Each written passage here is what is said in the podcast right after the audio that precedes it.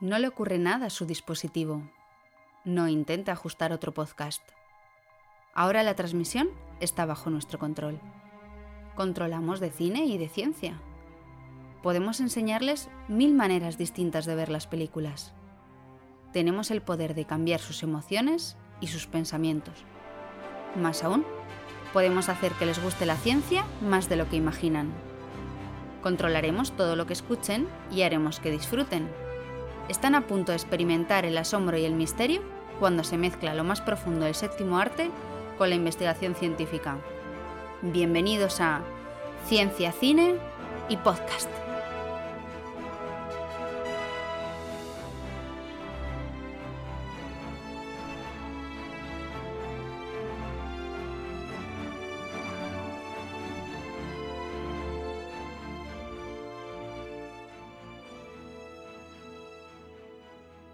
Bienvenidos al sexto episodio sobre Indiana Jones y la arqueología perdida.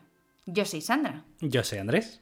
Y hoy traemos no una película, sino toda una saga que está en la mayoría de nuestras memorias, ¿no, Andrés? Uf, yo la recuerdo desde que era muy pequeño.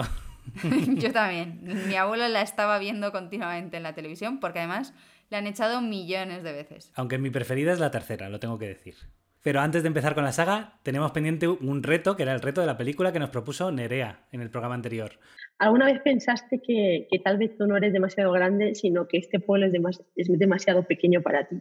No sé si la habéis adivinado, pero la más rápida ha sido Andrea, arroba 13 Andrea, en Twitter. La película era Big Fish, de Tim Burton.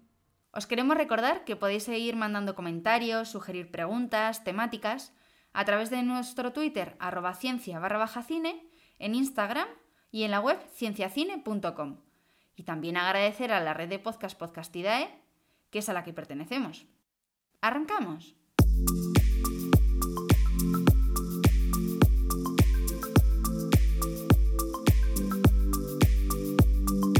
El género de aventuras es uno de los más populares en el celuloide, y muchas de ellas están relacionadas con la arqueología como por ejemplo Tomb Raider. La búsqueda. Timeline. La momia. El cuerpo. O incluso Stargate. Pero sin duda, la primera que viene a la cabeza cuando se habla de arqueología es Indiana Jones.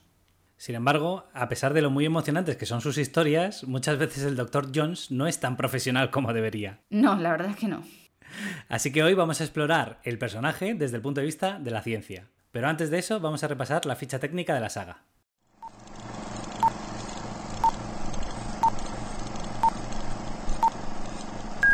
Las películas se han rodado en cuatro años, 1981, 84, 89 y 2008.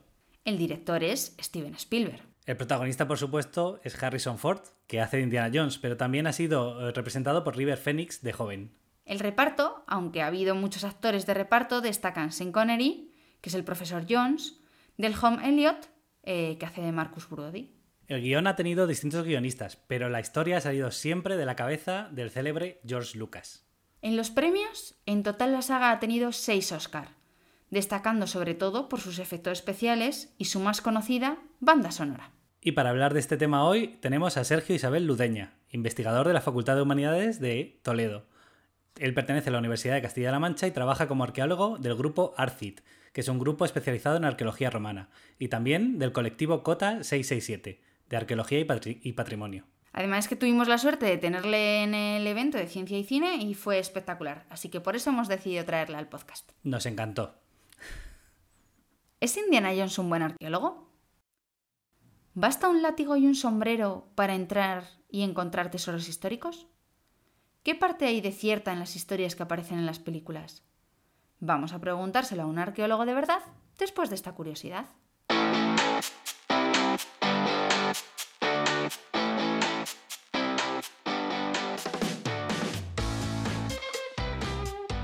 George Lucas es uno de los grandes magos del cine y ha ayudado a la introducción de la ciencia en muchísimos aspectos, desde el sistema THX de sonido hasta los efectos visuales por ordenador, con su empresa ILM y con Pixar, como bien hablamos en el capítulo 3.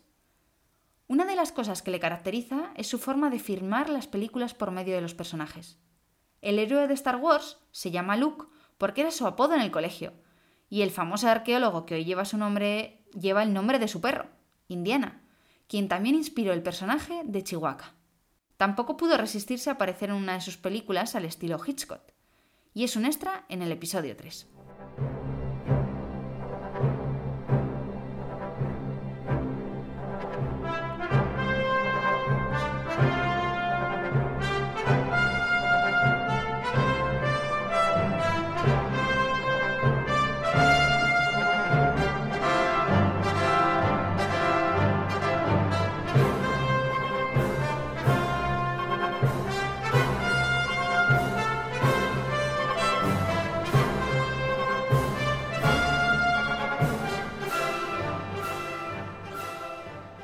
Sergio, ¿qué tal estás? Bienvenido. Hola. Bienvenido. Hola, ¿qué tal?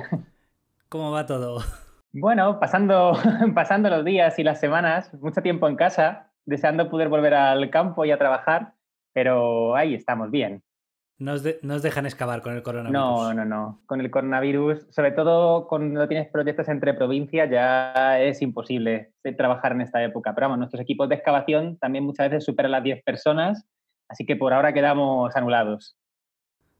Hoy he oído una buena noticia y es que la excavación de Atapuerca sí que se va a abrir y van a empezar otra vez a, a trabajar. Pues me, me alegra, me alegro mucho por ellos, la verdad, porque además también una cosa, una ventaja que tiene una excavación como Atapuerca es que mm, el trabajo se hace bastante individual, porque ya sabéis que el, patri- el patrimonio arqueológico que va a aparecer en Atapuerca es a veces milimétrico, son elementos que son muchas veces de restos que ellos están trabajando para entendernos casi con el cepillo de dientes, ahí raspando, buscando y raspando en la tierra para encontrar un resto. En cambio, pues otras épocas cronológicas como la del mundo romano, donde trabajamos con edificios y estructuras mucho más grandes, pues no podemos estar trabajando de manera individual, trabajamos en equipos con carretillas, con palas, con picos. Hombre, sacar un edificio con cepillo de dientes siendo difícil. difícil, sí. Pero claro, eso implica que hay mucha más gente trabajando y que además estamos trabajando mucha más gente junta, lo que para el coronavirus además supone que las medidas de seguridad pues quedan bastante, bastante difíciles. Ahora, ahora hablaremos de cómo, de cómo os equipáis vosotros, pero antes de eso yo creo que es bueno para situar a la gente, porque creo que alguna vez te confunden con Ross Geller, que nos digas eh, qué es lo que hace un arqueólogo y por qué la arqueología no es paleontología. La arqueología busca el hecho. No la verdad. Si es la verdad lo que les interesa, el doctor Tairi da filosofía en la clase del fondo. Olviden toda idea acerca de ciudades perdidas, viajes exóticos y agujerear el mundo. No hay mapas que lleven a tesoros ocultos y nunca hay una X que marque el lugar. Sí, esto es muy importante porque si no la gente automáticamente cuando dices que eres arqueólogo te dice que qué opinas de los dinosaurios, que qué tal en Jurassic Park y tú dices, mira, es que yo exactamente no, no- no hago nada de todo esto. Y es que mm, a los arqueólogos nos interesa siempre la cultura material, lo que, ha deja- lo que ha quedado de cultura material humana. Es decir, nosotros estudiamos a los seres humanos a lo largo del tiempo. Y eso implica además que puede ser desde la prehistoria, momentos muy antiguos de la especie humana, hasta hoy prácticamente. Entonces, todo lo que ha ido dejando el ser humano de cultura material es especialmente lo que trabajamos los arqueólogos. Entonces, pero siempre vinculado a los seres humanos. Entonces, todo lo que sea anterior, por ejemplo, el mundo de los fósiles, de los dinosaurios, ya lo trabajan los paleontólogos y es otra disciplina completamente distinta. Vale, yo creo que con esto la gente se situará. Sí, yo creo que es una ayuda bastante importante para hacer una brecha. Es que Ross Geller podía ser un poco confuso. A veces no sabía si hacía arqueología, paleontología, salía el tema de los fósiles, pero a veces la gente que se confunde. Mm. Bueno, hoy vamos a hablar de Indiana Jones y yo al menos cuando pienso en Indiana Jones, Doctor Jones, hemos oído hablar mucho de usted. ¿Ah, sí? Doctor Jones, Indiana Jones. Hasta mañana, Indiana Jones. El Doctor Jones. ¿Doctor Jones? Buenas tardes, Doctor Jones. La próxima vez Indiana Jones no te salvará ni los niños. Jones, Jones, estás loco.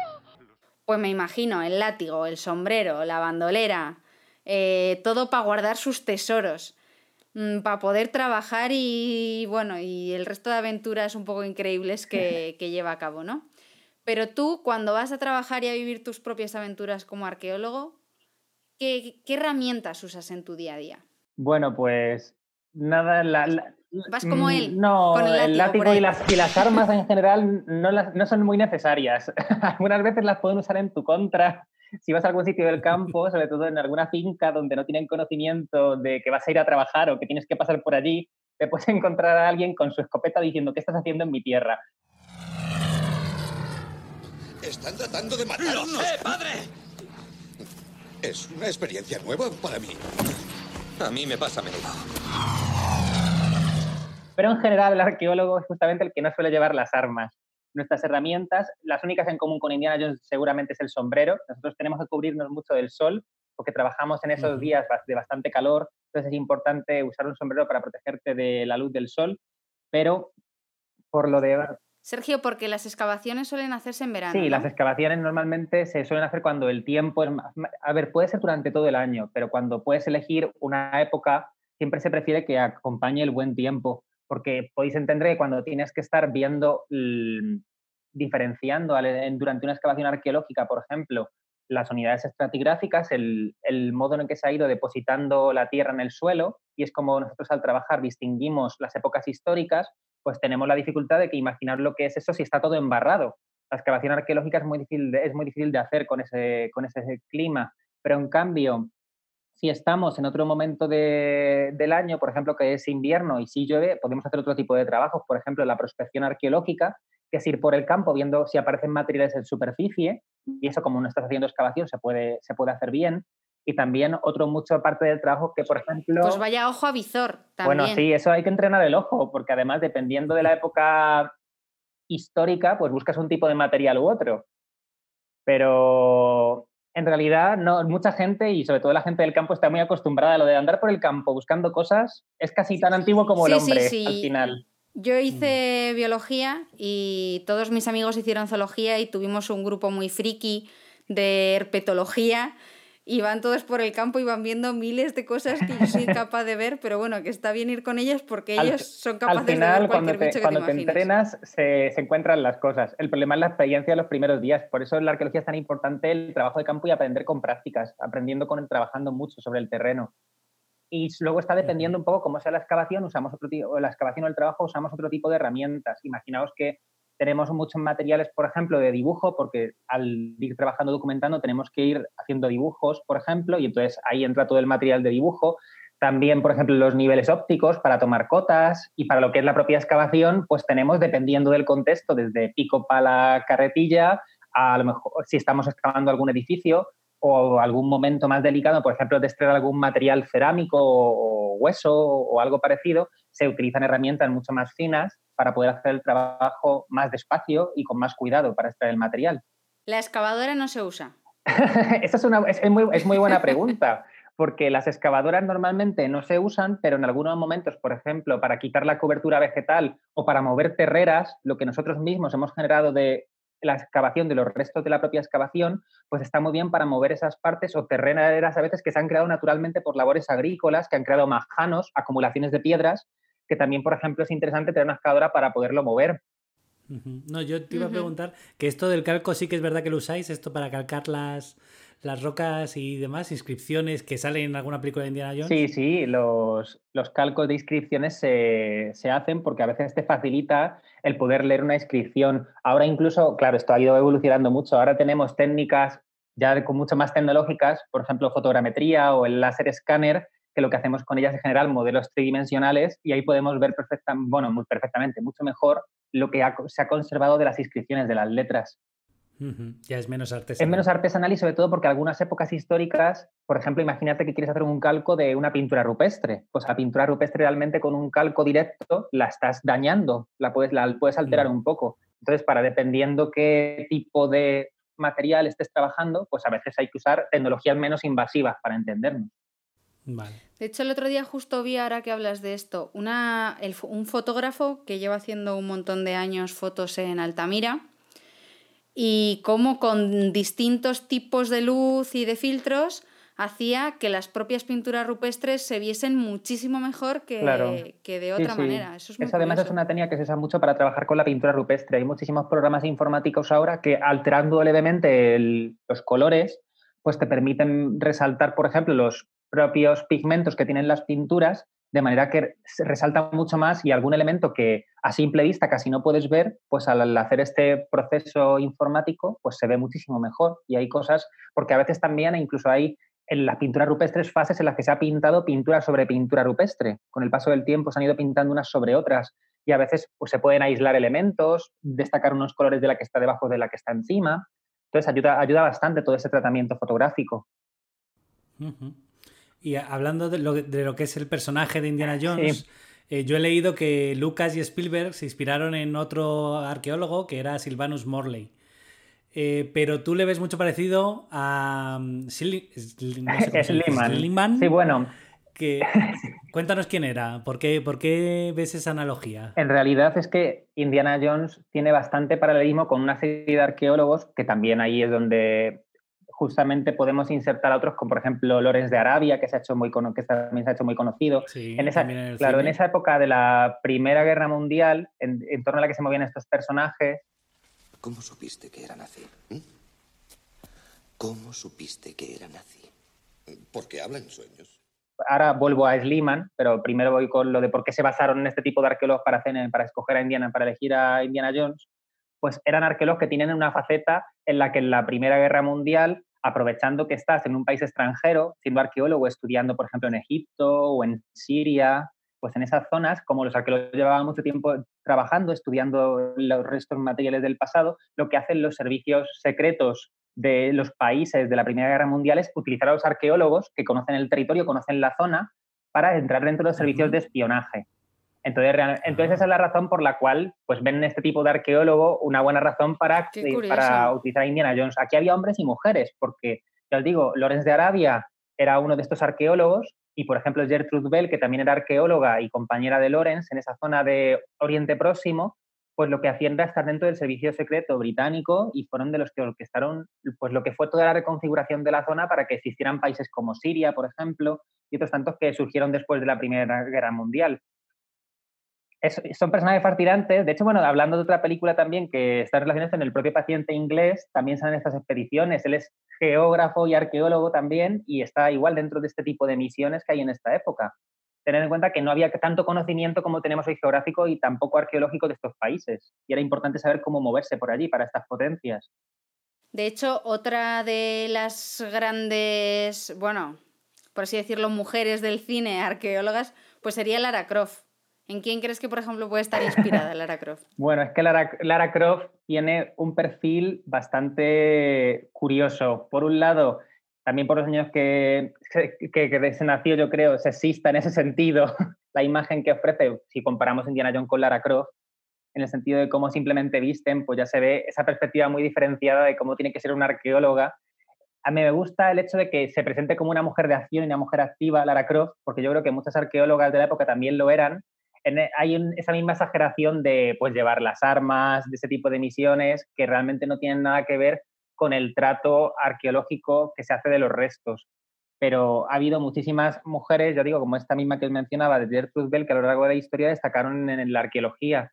Igual propiamente, por ejemplo, lo que os decía antes de la comparativa de los espías y también volviendo al tema de Sliman, pues el propio, el propio Sliman a mí me recordaba a Indiana Jones porque lo que hace es no respetar para nada el patrimonio arqueológico. Va en busca simplemente del tesoro, que, es lo que el problema es que esto se plasma en la visión que tiene la gente del arqueólogo. Parece que vamos al sitio a hacernos con el tesoro, que, no, que a lo mejor el tesoro que piensan que es el valioso es un tesoro de oro, ¿no? Piedras preciosas, algo que tiene muchísimo valor material, pero lo que muchas veces nos interesa no tiene ese valor material en sí, puede ser cerámica, puede ser las ruinas de un edificio, incluso eso nos es mucho más valioso que si encontramos algún material que está hecho de metales preciosos. Donde la copa que contiene la sangre de Jesucristo habita para siempre. El santo grial, doctor Jones. ¿Cuál es entonces el tesoro que vosotros buscáis? ¿Cuál es la conservación del patrimonio o, el artículo luego en Nature? ¿O cómo, lo el problema, que, el problema que tiene, yo creo que se ve bastante en Indiana Jones, y era lo que le pasaba a Sliman también, era que al final vas buscando el tesoro para luego poner bueno, en el caso de Indiana Jones vemos muchas escenas en las cuales él, va, él vende e intercambia los propios bienes que ha conseguido e incluso cómo destruye otros de los bienes, porque para conseguir un ídolo dorado... Bueno, pero eso sigue pasando aquí en España. Mm, Hay un montón de noticias que vemos en el telediario muchos días de que lamentablemente se roban un montón de imágenes de iglesias o, o se trafica con, Sí. Con un montón de material Tenemos arqueológico. en España ahora mismo, lo importante ahora es que existe. En esa época que hablábamos antes no existían ni siquiera las leyes de protección del patrimonio. Entonces lo que sucedía era que si cogíamos un bien, digamos, por ejemplo, de un país como Arabia, Siria, Egipto, Grecia, y nos lo llevábamos a otro país, incluso comprándolo o robándolo o como fuera, no había ninguna ley que lo protegiera, no estaba siendo un delito que se podía perseguir. Ahora, en cambio, toda esta gente existe una mm, jurisdicción que persigue y de hecho penaliza todo- todo- todos estos robos y esos ataques. Nosotros tenemos el problema principal de la gente que, utilizando detectores de metales, pues pasea por los yacimientos arqueológicos y lo que hace es eh, hacer agujerear todo el yacimiento buscando esos elementos metálicos que son los que ellos consideran que son más valiosos para poder después vender. Pero a ti te estropea los Claro, estratos. es de aquí es la importancia de los estratos. Lo que hacemos los arqueólogos es leer la tierra. Si la tierra se ha ido depositando en capas, nosotros lo que vamos haciendo es ir retirando esas capas y dentro de cada capa hay una serie de materiales dentro y eso nos, eh, nos habla del contexto cronológico de cada época que hay en ese estrato y así podemos ir reconstruyendo el pasado, leyendo los estratos de la Tierra. Imagínate si en esa lectura tan clara de los estratos, a veces no tan clara, pero que está bien depositado, sellado y guardado para cuando llega el arqueólogo, se han dedicado a hacer agujeros por todos lados buscando materiales que, claro, imaginaos que una casa, de aquella, una casa, por ejemplo, de época romana, está llena de clavos, porque todos los elementos de la techumbre estaban hechos en madera, o gran parte de ellos, y muchos elementos de la casa interiores también, que había muebles que tenían clavos, muchísimos elementos metálicos. Imaginaos un detector de metales en una casa romana, en una domus romana. Pues por todos sitios te, da, te pita el detector de metales. Y eso implica toda, ¿Cómo de profundo es capaz de medir un detector de metales de estos que tiene Pues la gente? depende, de la, depende del, el- del propio detector de metales, pero los hay que alcanzan bastante profundidad, entonces que te puedes encontrar un agujero que puede ser perfectamente de 50 centímetros, un metro, por ejemplo, fácilmente en el yacimiento. Ya. Ujú. Además, los estratos a veces Bueno, no son, no- no son un finos. ¿eh? poco- No, a veces los, est- los estratos no os imaginéis que muchas veces son grandes capas de tierra. A veces los estratos son- son finos, depende de dónde están localizados, pues ha ido acumulando más tierra o menos tierra. Entonces, puede, puede ser bastante dañino esto. Y luego está todo el mercado ilícito que hay de bienes, pero que todo eso también se persigue. ¿Tú crees que a ti te influyó un poquito alguna película o el cine a la hora de dedicarte a lo que te dedicas? Pues hombre, a mí, a mí la verdad que en general me había gustado bastante el cine de aventuras. Entonces, pues a mí películas, por ejemplo, como Los Goonies, para remontarnos a una película de aventuras, pero también las propias películas de Indiana, de Indiana Jones, también me- las había conocido de niño y me habían gustado bastante. Entonces, yo al principio no pensaba, no relacionaba el concepto arqueólogo con arqueólogo, sino el arqueólogo como aventurero. Sí. Entonces, yo lo que yo- a mí me gustaban las aventuras. Luego vas descubriendo que la realidad es que no hay que, hay, que hay una parte muy emocionante de estar haciendo arqueología, que es tener ese contacto con el pasado, de recuperar el pasado, de ver que hay cosas que llevan 2.000 o 3.000 años en un sitio esperando a que vuelva a pasar por ahí una persona a recuperarlas y va ir de- redescubriéndolas, pero claro, con la cuestión de que mucha, eh, no es tan emocionante como se pinta en las películas, no tenemos a malvados persiguiéndonos o compitiendo con nosotros continuamente, no hay, por decirlo a alguno, no hay enemigos de la Unión Soviética, nazis ni nada parecido, pero sí que tiene la, para mí tiene la emoción de- del trabajo y descubriendo, pero que es un trabajo duro y largo. No, sé, no es tan fácil como se pone en las películas, no colocamos determinado momento el amuleto sobre una luz que se va a proyectar en tal punto y nos va a revelar dónde está el Qué templo. pena, qué pena. ya nos gustaría. la realidad suele ser bastante más complicada porque Además, él lo suele hacer siempre solo. Sí. Eh, ¿Vosotros trabajáis en solitario o más bien en no, equipo? nosotros trabajamos muchísimo en equipo porque imaginaos simplemente que, bueno, a los arqueólogos nos dicen a veces incluso que somos un poco parásitos de otras ciencias porque estamos usando todos los conocimientos disponibles a nuestro alcance que usan otros compañeros de otras disciplinas. Y la realidad es que imaginaos que estamos intentando reconstruir una película que es el pasado a través de pues unos pocos fotogramas. Ves tres fotogramas y tienes que reconstruir una hora y media de película. Entonces, para intentar conseguir el número máximo de fotogramas, recurrimos a lo que sea. Entonces, tenemos ahí arqueólogos que están especializados en cosas muy concretas, en, por ejemplo, cosas que están vinculadas más a los elementos constructivos, a los edificios, otros que se especializan más, por ejemplo, en elementos del paisaje, otros que estudian más la religión, algunos que se centran mucho en momentos cronológicos. Entonces, dependen. Y luego, además, hablamos de compañeros de otras disciplinas, geólogos, topógrafos, todo casi todo lo que os podáis imaginar en realidad que podamos entrar en contacto con nosotros. porque si, yo qué sé, te puedes encontrar que llega un punto que estás buscando canteras y te aparece una cantera de un determinado material y tú necesitas encontrarte alguien que sepa de aquello, ya sea, y te tienes que ir a preguntar por un arqueólogo que sepa específicamente o buscar un geólogo que te ayude a interpretar eso. Hablando de eso, Sergio, em, ¿cómo de importante es involucrar a la población local? Porque, por ejemplo, en Indiana Jones en el Templo Maldito, pues ahí sí que Indiana eh, habla con, la tribu, ¿no? India, para entender la importancia de las, de las piedras, de que son religiosas y demás. ¿Vosotros entráis, eh, tenéis esta conversación con la gente del, donde hacéis las excavaciones? Sí, sí, la gente, la gente es importantísima por varias cosas. La primera es que ellos llevan viviendo ahí muchísimo más tiempo que nosotros. Entonces, saben muchísimo y generalmente que trabajamos mucho en zonas rurales, han trabajado el campo. Entonces, hay muchos elementos que ellos han encontrado en el campo en los años anteriores, durante toda su vida, que ellos pueden conocer perfectamente, nosotros no, y que para ellos a lo mejor puede ser unas simples piedras o algo que no tiene ningún sentido, pero que tú, para ti es algo muy importante como arqueólogo, algo que puede cobrar un sentido dentro de la investigación. Pero es que además, luego, en un segundo sentido, cuando nosotros nos vamos del lugar de trabajo, ya sea por una prospección, una excavación o lo que sea, ellos son los que se quedan con el patrimonio. Ellos son realmente los que van a estar viviendo continuamente con el yacimiento arqueológico. Entonces, hablábamos antes del peligro, por ejemplo, que existe con los, que van con detectores de metales pues en una zona rural se conocen todos perfectamente. Si llega alguien extraño al sitio y le ven que se va al yacimiento arqueológico, pues son los primeros que avisan al SEPRONA, a ese cuerpo de la Guardia Civil que se encarga de proteger ese patrimonio. Entonces es muy importante implicarlos para que puedan valorar su propio patrimonio y al mismo tiempo protegerlo. Y por eso es muy importante siempre que estamos trabajando acercarles al patrimonio, explicarles lo que es y al mismo tiempo explicarles qué estamos haciendo los arqueólogos, que no piensen que llegamos allí y nos vamos a llevar el tesoro que hay escondido. Hacéis campañas, campañas de concienciación, ¿no? Bueno, nosotros lo llamamos abierto por obras cuando estamos trabajando ah. y es porque lo que hacemos es hacer realmente, a ver, yo lo digo como es, y es hacer visita a la excavación. Y a mí me viene una persona, porque la gente sabe que hemos llegado y imaginaos un pueblo de 500 o 400 o 100 habitantes que llega un grupo de arqueólogos a vivir allí porque vivimos durante unas semanas allí, es una revolución para el pueblo en realidad, por lo que, por lo que traemos. Y luego al mismo tiempo están súper interesados en ver qué está apareciendo en el yacimiento.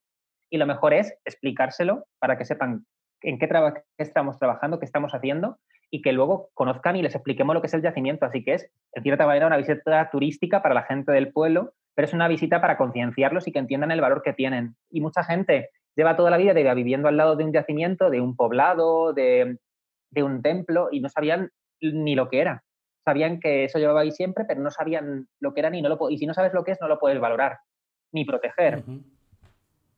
además de que eso puede traer también un beneficio para la región en el sentido de turismo en el futuro o claro, ayudar a promover un poco la economía del lugar. Hay, para empezar, una cosa que tratamos de hacer bastante cuando estamos trabajando en un, en un sitio que es, si tenemos que, por ejemplo, cuando, cuando hay las subvenciones son algo más y la financiación es algo, más, es algo mayor, tratamos de, si hay que contratar, por ejemplo, a peones, que sean gente del propio pueblo, que sean gente de la zona, porque ellos así ya valoran que para empezar la arqueología, lo que son los trabajos pueden traerles un beneficio y una ayuda para ellos económica cuando estamos trabajando. Y luego después, cuando nos vamos, también como luego lo que se intenta hacer es que el patrimonio arqueológico pueda ser visitado, pueda ser conocido por todo el mundo, pues es que hay pueblos de 100 y 200 habitantes o mayores que si va gente, aunque sea los fines de semana, a conocer el yacimiento, pues es gente que se puede quedar en una casa rural, gente que se puede quedar a comer, que puede pasar por los bares y es algo que puede ser una ayuda económica también para ellos. Bueno, y hay cosas muy bonitas de los arqueólogos, pero también hay otras que imagino que a ti, cuando ves las películas, te sacan un poquito de tus casillas, sobre todo con Indiana Jones porque es todo un poco exagerado. Por ejemplo, eso de estar en las catacumbas e improvisar una antorcha con huesos. Bueno, ¿cómo ves tú eso? Eh? ¿Cuál es el método hay varias cosas de campo de un terribles la en las películas de Indiana Jones. Primero es que Indiana Jones solo, solo, solo valora lo que está hecho de oro. Tú llegas a, a un templo y bueno, si fueras con un equipo de arqueólogos, estarían fascinados por el edificio. Para empezar, estarían mirando todo acerca del edificio. Bien. es arenisca, un símbolo cristiano. Porque es el te quiero decir, no nos interesa solo el contenido de lo que había en esos edificios, nos interesa también el edificio en sí.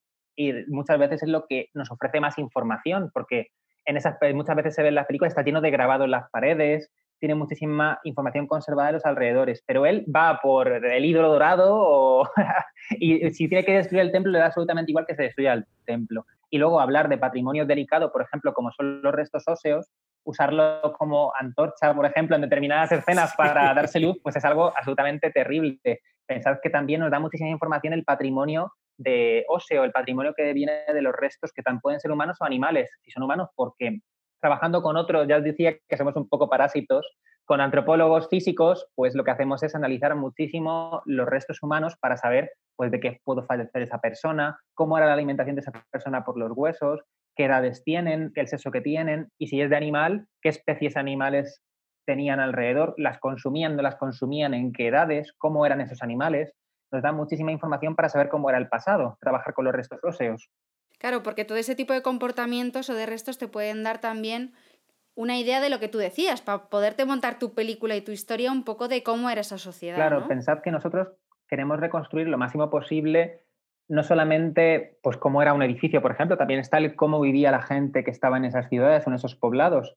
Entonces, el saber qué comían es algo muy importante para saber cómo es una sociedad también, porque la alimentación tiene primero un papel social para saber cómo, cómo se relacionaban simplemente comiendo, pero también un papel económico, saber qué había alrededor, qué cultivaban o qué animales tenían en la propia ganadería, saber en qué trabajaban.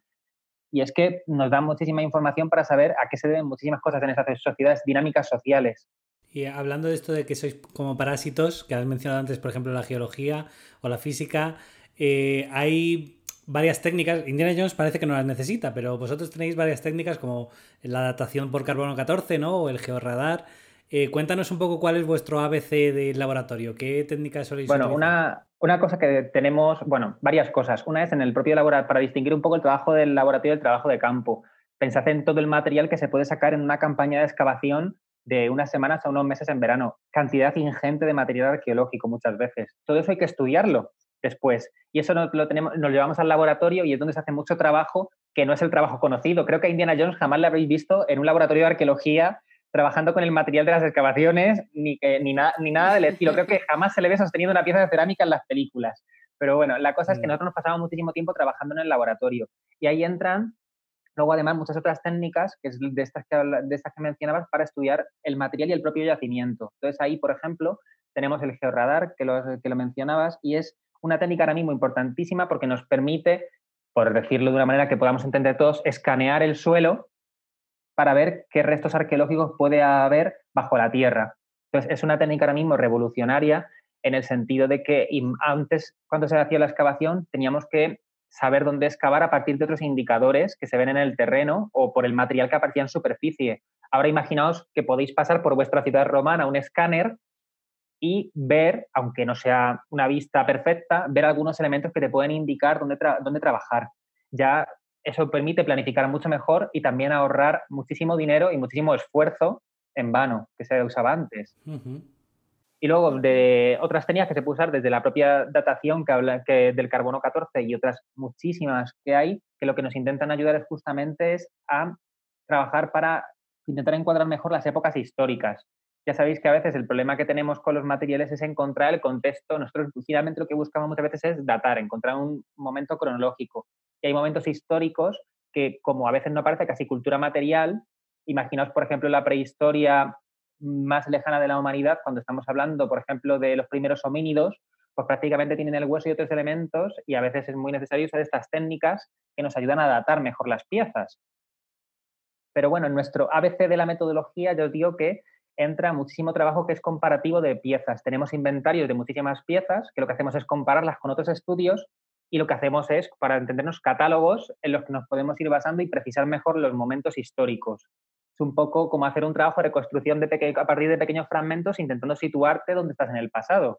Por eso decía tanto de los fotogramas y la película, porque en realidad es un poco así. Ahora que estamos hablando un poco de cómo se mezcla la arqueología con otras ciencias, hay que decir que a ti tenemos la suerte de conocerte porque nuestro compañero Antonio que hizo el segundo episodio de Ciencia Cine Podcast, es amigo tuyo. Y una de esas mezclas curiosas que hay es la arqueoastronomía, que precisamente es lo que estáis aplicando en Toledo y que aunque Andrés y yo ya conocemos un poco el proyecto, queremos que nos cuentes y a nuestros oyentes también un poco qué es esto y, y lo chulo que es, porque es muy guay y que lo pueden ir a visitar. Pues es que claro, yo decía que, a ver, el problema de todo esto es que pensar lo difícil que es poneros en, en, una ciudad antigua, en un yacimiento arqueológico y pensar todo lo que se relaciona con el ser humano, todo el pensamiento, todo lo que construimos los seres humanos, toda la imaginación que tenemos para hacer cosas. Pues es que una, en, la antigüedad y en la prehistoria era muy importante la relación con el cielo, que todavía sigue siendo importantísima. Pero en aquella época, por ejemplo, es que el ser humano ni siquiera tenía relojes. Entonces, el paso del tiempo y las estaciones tenía que verse a través de lo que veían a su alrededor y una cosa importantísima para verlo era el propio cielo. Entonces, aquí es donde entra la parte de la astronomía y se mezcla con la arqueología. Y es cuando había determinadas estructuras del pasado que la gente construía y utilizaba para hacer calendarios y relojes con los cuales podía indicarse el paso del tiempo. Esto tuvo un momento muy importante. Bueno, aquí además entra bastante también, esto se ve bastante en las películas también del cine y, por ejemplo, las de Indiana Jones, cuando, por ejemplo, lo que hablábamos antes de ese momento en el que pone a una hora determinada el amuleto en determinado lugar y se proyecta una luz en otro sitio y le revela una parte del mapa pues eso tiene una parte de veracidad que, por ejemplo, se aplica en esto. Seguro que la gente conoce el megalitismo por Stonehenge y otras grandes construcciones y tienen. Pasa también en, en Chichen Itza, ¿no? Eh, o en... Hay, hay como alineamientos en los solsticios. Pasan, muchísimas, pasan muchísimos lugares del mundo. En equinoccios y solsticios, que eran momentos de cambios de estación del año, lo que hacían era, pero esto sucede en, en, la antigüedad y en la prehistoria muchísimas veces. Por ejemplo, si, si alguien visita los dólmenes de Antequera, pues en, en, el solsticio justamente es el único día en el que la luz se proyecta por todo el corredor y se entra en la cámara funeraria la luz. Es el único día del año en el que ese fenómeno sucede. Para que veáis lo bien que conocían este tipo de conocimiento y lo utiliza, Y lo que hay que pensar para para construir algo y que eso coincida. Claro, Hoy algunas cosas nos costarían hoy, yo creo, y en cambio ellos las podían hacer ya perfectamente. Pero bueno, que en este caso nosotros encontramos una de estas estructuras megalíticas que, es, que se llama cromlechs. Cromlechs es Stonehenge también, es la manera, es uno de los mm, mm, fenómenos megalíticos más desarrollados, solo que eh, Stonehenge para entendernos es como si fuera la catedral gótica y lo que tenemos nosotros aquí en la provincia de Toledo, en un pueblo que se llama Totanés, es la ermita de pueblo, pero también podría ser gótica. Entonces, tenemos el equivalente catedral gótica, para entendernos nosotros que es más fácil, el enorme Stonehenge y nuestra pequeña ermita gótica, que sería el Cromlech de Totanés. Entonces, es mucho más pequeño en dimensiones, no es un Stonehenge así de, impotente, pero de imponente, pero tiene la peculiaridad de cumplir estos, mínimos, estos mismos fenómenos astronómicos, que es que si vamos a determinados días del año y vemos cómo se proyecta la luz, los solsticios y los equinoccios, pues aparecen unas piedras donde si ponemos un poste en una, se proyecta perfectamente en la piedra contraria. Entonces, esto es lo que nos llevó a, colaborar con Antonio, porque claro, en Stonehenge es perfectamente conocido este fenómeno. Al tener un círculo de piedras, que es lo que es un cromlech, pues lo que hicimos fue estudiar ese círculo de piedras en concreto para ver si había unas piedras situadas, situadas con esa orientación astronómica. Y entonces Antonio nos ayudó a localizar esas piedras entonces, lo que hacemos ahora es también es arqueología experimental, que es probar. Y lo que hacemos es cuando llega el equinoccio y el solsticio, pues colocarnos en esas piedras y ver el funcionamiento, porque, por ejemplo, una algunas de las piedras estamos viendo que se han desplazado por el paso de los años, como son piedras que se pueden, son piedras grandes, pero que puedes llegar a mover. Lo que hay una, por ejemplo, que está desplazada de su lugar original, pero está justamente al lado, como si se hubiera simplemente tumbado la piedra. Entonces, todos esos fenómenos lo podemos hacer a través de probar en el propio solsticio cómo si funciona todavía esta manera de poder saber el cambio de estación. Y ahora que, ahora que hablamos de eso, hay un nexo que yo creo que no es coincidencia en las tres primeras películas de Indiana Jones, que es la religión. Está muy relacionado con esta, vamos, con esta, este alineamiento astronómico, los dioses y demás, ¿no? Eh, en, la arqueología es esencial el papel de la religión, juega un papel muy importante cuando vosotros analizáis es muy importante porque, para haceros una idea, os estoy hablando de un fenómeno astronómico ahora, cuando lo digo ahora, lo de los dólmenes, como lo de Antequera y el Cromlech aquí en Toledo. Pero claro, poníos en el pensamiento de una persona que pertenece a 3.000, 4.000 o 5.000 años atrás y que unos determinados días del año esa, es el sol, la sombra del sol se proyecta perfectamente en otra piedra o se proyecta a través de la cámara y te indica que va a suceder un cambio de estación. Y a partir de ese día toda la naturaleza empieza a cambiar. Toda la naturaleza se transforma y cambiando en otra estación. Lo que para nosotros tenía que ser como claro, lo que para nosotros hoy es claramente científico, pues para ellos era algo que era un orden en el universo es que el mundo tenía una manera de funcionar que ellos no entendían, pero que a través del cielo, a través de los astros, ellos podían ver cómo los astros tenían una, tenían, claro, directamente para ellos tenían una relación clara, pues, y lo tiene realmente, pues venían cómo los astros tenían una relación directa con la Tierra y se influía en cómo cambiaba el ciclo del año.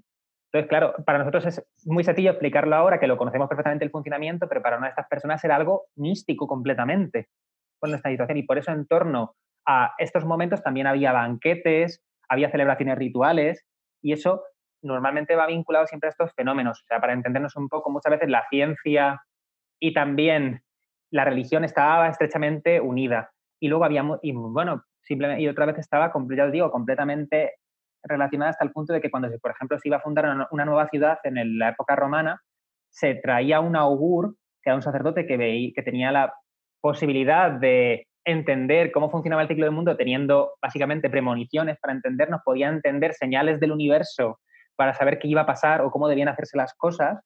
Y eran muy importantes en la antigua Roma, incluso para fundar una ciudad que se iba a hacer en función a cómo iban los ejes cardinales en relación al sol, pues los augures tenían que estar en este proceso también y eran quienes lo orquestaban en realidad.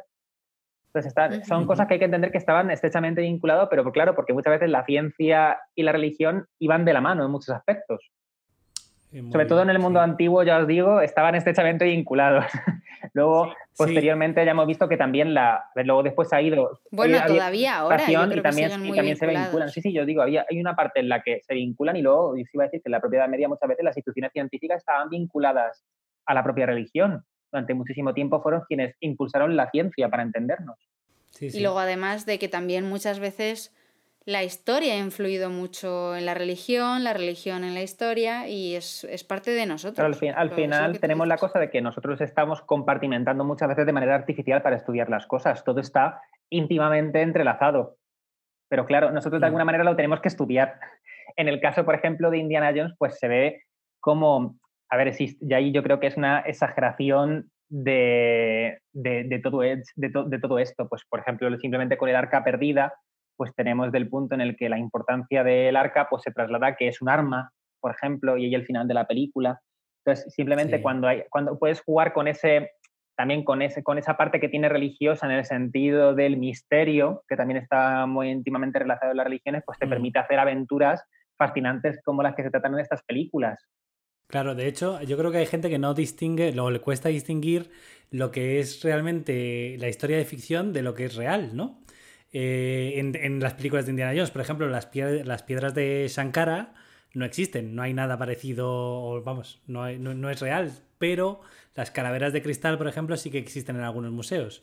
¿Cómo hacéis vosotros para identificar esas cosas que son reales de las que no? Para separar lo que está ahí de verdad, lo que es una pieza arqueológica de verdad de la que no. Claro, pues es que primero tenemos la ventaja de que, como os explicaba antes, muchas veces obtenemos el material mediante la excavación arqueológica pues como si los estratos están perfectamente, vemos que está todo perfectamente construido para entender, no ha habido ninguna alteración en los estratos, cuando algo te aparece en un estrato que pertenece a hace 2000 años y no ha habido ninguna alteración de los estratos, esa pieza lleva ese tiempo ahí, ha estado ahí, pertenece a esa época histórica. En cambio, el problema llega cuando tenemos materiales que supuestamente han podido sacarse sin el método arqueológico, sin seguir esta estratigrafía de las excavaciones arqueológicas, o mucho tiempo atrás, cuando no se conocía los principios de la estratigrafía y no se aplicaban, pues lo que se hacía era buscar el tesoro, lo que hablábamos antes, y entonces el material está descontextualizado arqueológicamente. De manera que ahí entra mucho el mundo de las falsificaciones. Porque fijaos la fascinación que podían crear objetos como los de Pompeya, lo que, cómo aparecen los objetos, o lo que estábamos hablando antes de Sliman, que lo que hizo fue encontrar la ciudad de Troya, por ejemplo, y Micenas, hacer excavaciones en Micenas, pues lo que hace es, imaginaos la máscara de Agamenón, que era como llamamos objeto, que luego no tenía nada que ver con Agamenón la máscara, o las joyas que encontró en Troya, pues todo eso creaba fascinación y lo que, igual que en Pompeya, lo que se hacía era hacer muchísimas réplicas de las piezas también. Pasado el tiempo y el tiempo y el tiempo, te llegan a tus manos piezas que están, que son iguales a las originales y que pueden haber, a veces, pueden haber salido ilegalmente de alguna excavación o hace mucho tiempo sacarse de estos, por estos métodos y hoy las tienes delante. ¿Cómo sabes si son veraces o no son veraces? Gracias a Dios. Era falso. ¿Lo ves? Se nota en el perfil del corte. ¡No! Recoge tus cosas. Tenemos que irnos de aquí. Oye, siento lo de tu cabeza, pero te tomé por uno de ellos. Y ahí entran muchas veces, por un lado, los especialistas que saben muy bien cómo se trabajaban los materiales antiguos. Entonces, como sabéis, pues ha habido grandes, ha habido muchos avances tecnológicos a lo largo del tiempo. Entonces, las tecnologías de cada época o los instrumentos que utilizaban para cada cosa, pues son distintos. Entonces, eso se puede ver muy bien en las piezas. Por ejemplo, en estelas de guerrero de que son de la época prehistórica, de la edad del bronce, se ha experimentado mucho viendo con qué tipo de material se hicieron, viendo si, como no tenían todavía hierro, trabajando con herramientas de bronce distintas para ver qué tipo de herramientas se utilizó y ver si se hicieron con ese tipo de herramientas o con otras. Entonces, eso mismo es como, es uno, de las, es uno de los métodos, porque hay muchos, para poder ver, por ejemplo, sobre las falsificaciones y sobre a qué época histórica pertenecen. En el caso de las calaveras de cristal, muchos de los, muchos de los estudios que se han hecho se piensa que por esto mismo, por las herramientas con las que se hicieron estas, estas, estas, piezas, estas piezas históricas, se piensa que son del siglo XIX en adelante. Es decir, no son de épocas históricas anteriores. Ahí te puedo contar una curiosidad porque yo vengo del mundo de los aceleradores de partículas y el Louvre hizo un estudio, tenía dos calaveras de este tipo y las calaveras que se llaman de cristal en realidad no son de cristal, son de vidrio. Y lo que hicieron fue utilizar aceleradores de partículas para medir el contenido de hidrógeno que tenían en profundidad. Digamos que hacían un análisis como contar los anillos en un árbol, ¿no? Para saber la edad. Porque a, eh, medida que pasan los años, cada vez el hidrógeno va difundiendo más y más en profundidad en el vidrio. Y de esa manera fueron capaces de determinar que una de ellas, eh, con toda seguridad, era falsa. Claro, es que, es que cada vez pensar, pensar que, como tenemos más conocimiento de muchísimas técnicas, ahora, por ejemplo, también se utilizan muchísimos microscopios para, por ejemplo, ver el trabajo de los metales y ver cómo realmente han sido trabajados y trabajados los metales. Y el estudio, por ejemplo, de metales preciosos a través de estos microscopios te permite saber cómo fueron trabajados y también se distinguen muy bien los antiguos de los modernos por los tipos de aleaciones que se hacían en, cada época. Entonces, que yo creo que de aquí en adelante pues seremos cada vez mejor más capaces de interpretar las épocas de las piezas y sobre todo por cómo se han trabajado las piezas. Pero ahí entra mucha ayuda de físicos, de conocimientos que para nada tenemos los arqueólogos, pero que muchas veces nosotros, nosotros sabemos las cosas porque como sabemos mucho de la cultura material, al ver una pieza te podemos, podemos decir, esto tiene, porque los falsificadores normalmente, algunos sí, pero otros no, no tienen tanto conocimiento de la cultura material. Entonces, algunos no hacen réplicas exactas, sino que hacen, porque sería muy sospechoso, lo que se hace es innovar un poco, cambiar un poco. Entonces, yo estoy cogiendo una pieza, por ejemplo, digamos, de cerámica, euro, de cerámica de la península ibérica, de época fenicia, pero para inspirarme me voy, como no soy especialista ni nada, me voy a mirar pues, libros de cerámica mesoamericana para ver qué, qué se me ocurre por ahí. Y claro, para una persona que se dedica específicamente a ese tipo de cerámica, lo ve y ve elementos claramente diferenciados que no son de esa cerámica. Entonces, muchas veces la tipología que tienen está tan establecida, la conocemos tan bien, que claro, a menos que sea una pieza completamente nueva y distinta que ha aparecido en un sitio concreto, muchas veces no aparecen arqueológicamente, ya os digo, de repente aparece una pieza nueva que dices tú, esto es muy sospechoso, ¿de dónde es su origen? Solo por fuera, solo por fuera ya canta, Claro, porque eso... Yo había oído, eh, no sé si nos puedes hablar de ello, el natrón en vidrios romanos, ¿puede ser? Que era una tecnología que se utilizaba para teñir el, vidrio, que no estuvo disponible desde hasta una cierta Claro, es que además da la casualidad de que los romanos, bueno, primero había un grandes problemas con el vidrio, porque los romanos al principio trabajaban mal el vidrio. Para haceros la idea, ni siquiera se podían hacer cristales de ventana con vidrio se usaba un, tipo de yeso que se llama, ellos llamaban lápiz specularis, se, conoce como yeso selenítico, que es casi transparente, y entonces se, pues, usaba para cerrar ventanas. Los romanos empezaron a trabajar mejor el vidrio en determinadas épocas, sobre todo desde el siglo II después de Cristo, y aparece este tipo de materiales en los trabajos del vidrio. Entonces, ya os digo, mucho nos ponemos a ver esos detalles y entonces entendemos mejor cómo eran estos tipos, cómo eran estos elementos y cómo poderles poner un contexto, sacarles el provecho y entender cómo eran. Entonces, claro, desde cuando ves que una, que una tecnología no se usaba antes, pues es que claramente solo pudo ser desde ese momento en adelante, cuando se empezó a hacer así. Bueno, y ya tenemos que ir acabando. que pasa, demasiado rápido, pero tiene que llegar. Y nos gustaría preguntarte que si pudieses elegir un tesoro para que Indiana Jones lo recuperase, ¿cuál sería? ¿Qué eslabón perdido te gustaría conocer a ti? Bueno, aquí entra el que pues, si fuera Indiana Jones vamos a poner un Indiana Jones que no fuera Indiana Jones, vamos a poner un arqueólogo de verdad. Porque, uno bueno. Porque este Indiana Jones, casi prefiero Tadeo Jones, ya os digo, hasta cuida, cuida, cuida más las piezas, pero yo creo que hay un, si tuviera, si tuviera que elegir algo, sería algo muy, va a parecer una, casi una tontería, y es que un problema que tenemos en la arqueología es que, y que yo me, dedico bastante a esto, es a saber cómo era el paisaje. Sabemos, el mm. problema es que se conocen, podemos conocer por él muy bien las ciudades o cómo eran determinados poblados, pero muchas veces el paisaje de alrededor lo estudiamos, lo estudian otros compañeros que decía antes ahí parásitos, porque también existe la palinología para saber cómo eran los pólenes, la carpología, cosas para estudiar microrestos y macrorestos vegetales, otras técnicas. Pero el problema es que no podemos saber exactamente cómo era el paisaje de alrededor exacto de las ciudades, por ejemplo, y el campo yo si pudiera, ¿sabes? Como, ¿Cómo deciros? Poder, esto es como mm, viajar en el tiempo, que eso también lo ha plasmado mucho el cine, me quería ir allí y verlo como cuando la película de Delgadito sale en medio del campo, en esas escenas que salen cuando están en Hispania y de repente se ve todo el campo, pues yo pagaría por ver eso, simplemente, cómo, podía, cómo, cómo, cómo era el paisaje, que es algo que se nos olvida mucho, porque las ciudades las podemos recomponer bastante, pero todo lo que rodeaba las ciudades muchas veces es un gran misterio, es un vacío que tenemos por completar y que desgraciadamente las señas que tenemos nos permiten saber bastante limitado cómo es una manera de poder hacer una reconstrucción bastante completa de esto.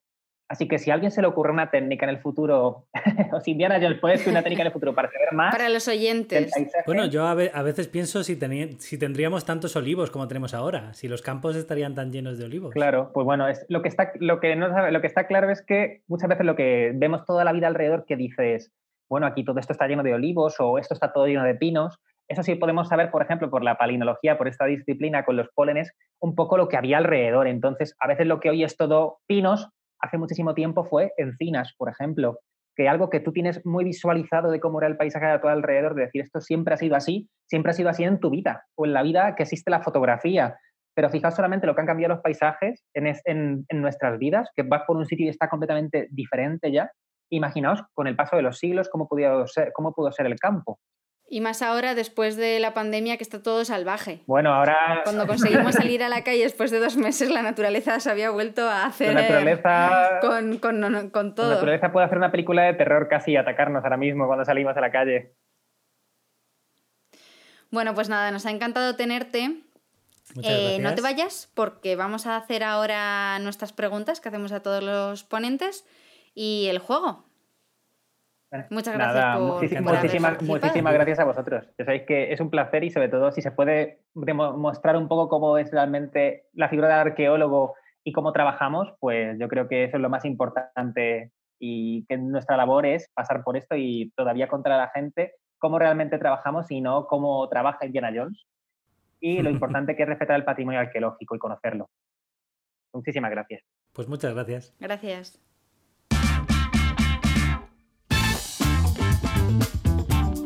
El trivial de ciencia y cine.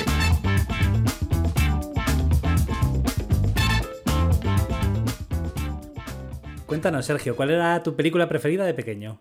Pues mi película favorita de pequeño no tiene nada que ver con la arqueología, tiene que ver con las aventuras, como decía antes, y en este caso, ST, el extraterrestre, oh. que fue una, habíamos hablado antes también del cielo, pero era mm, una película que yo de pequeño no podía dejar de ver y que me, encantaba. Yo creo que ahora viéndolo con perspectiva de adulto, es porque una de las cosas que me fascina y sobre todo trabajando es el intercambio que se hace con, entre culturas y entre gente diferente. Entonces, es una cosa que siempre hacemos con la arqueología. Tienes que ver un mundo que es completamente distinto al tuyo. Tienes que ponerte en la visión y los ojos de una persona que no sabes cómo es, que no conoces y que tienes que intentar comprender. Y yo creo que es una de las cosas más importante de arqueología y a través de esta película lo podemos ver bastante cómo tenemos una visión completamente distinta del mundo, pero al mismo tiempo también parecida del mundo con otros seres humanos y con otros seres vivos también. ¿Y qué película es la que puedes ver sin cansarte? Bueno, aquí voy a. Aquí ya tengo que hacer un tributo a unas. Esto es una serie de televisión en realidad. Va a estar medio vinculado y es porque ya sabéis que yo me dedico al mundo romano. Entonces, cuando yo me encontré con una serie de televisión que es Yo Claudio, me quedé fascinado por el mundo romano. De hecho, fue, puedo decir que, que tanto la serie como luego el libro, porque conocí primero la serie de televisión, fue lo que me decidió hacerme estudiar el mundo romano. Entonces yo creo que ahora han pasado los años y mucha gente no conoce Yo Claudio ni conoce el No, libro. seguro. Yo no, no lo conocía. Entonces, si queréis saber más sobre el mundo romano, Lo sobre el veremos. imperio romano y sobre la dinastía Julio-Claudia, pues es una manera de acercarte y aproximarte al mundo romano excepcional y que además muy cercana porque se ve a través de la vida de personajes y de una familia. Y ya os digo que si no lo conocéis os resultará fascinante. Pues gracias por la recomendación. Y bueno, ya por último, ¿cuál es, mm, recomiéndanos una serie, una película que, que hayas visto últimamente? Pues aquí os quiero recomendar, recomendar un documental y es que hemos hablado antes de, del cromlech y de la arqueastronomía y hace poco se declaró Patrimonio de la Mundial de la Humanidad a los dólmenes de Antequera. Esas estructuras megalíticas en las que se enterraban los seres humanos de aquella Sí. época, pues yo creo que es un mundo completamente distinto y que no conocemos tan bien, pero que a través de un documental que se llama La mirada de los dólmenes, que está en Radio Televisión Española, se puede hacer una aproximación a cómo eran estas estructuras y a entender su funcionamiento. Entonces, es un, yo creo que es de 2016 o 2017, entonces es una manera de conocerlo y también si no conocéis este patrimonio, que ahora es un patrimonio mundial de la humanidad, pues es una manera estupenda de aproximarse y conocer tanto el megalitismo como los dólmenes de Antequera. Vale, para la gente que quiera verlo, le colgaremos el enlace en las notas del programa. Bueno, y por último, queremos que nos hagas el juego para que a nuestros oyentes lo adivinen y puedes tararear, presentar o decir una frase de una película que te guste. Bueno, en este caso... ¿Estás listo? Sí, en este caso yo me he decidido por una frase y bueno, os la dejo aquí a continuación. Lo que hacemos en la vida tiene su eco en la eternidad. Mm, Vale. muy, muy histórica. no podía ser de otra manera. Muy fácil. Yo creo que es Sí, fácil. yo creo que es un, la es un referente para muchos, yo creo. Pues nada, eh, muchísimas gracias Encantado. y nos, nos vemos Nada, lo próximamente. mismo os digo a vosotros que el- las gracias las doy yo. Ya os digo, cada vez que podemos estar ahí un poquillo para hablar de arqueología y dar a conocer un poco más la arqueología, pues es un paso adelante, yo creo, para proteger el patrimonio arqueológico y valorarlo. Así que muchísimas gracias por esta visión que nos aportáis y nos permitís hacer. A ti. En dos semanas volvemos con el siguiente episodio, en el que vamos a traer una película que nunca habríais imaginado que habla de ciencia y que tiene a Brad Pitt como protagonista. Además, el invitado es de un famoso programa de podcast. Podéis hacer vuestras apuestas. Así que ya sabéis. Haced palomitas Y que la ciencia os acompañe.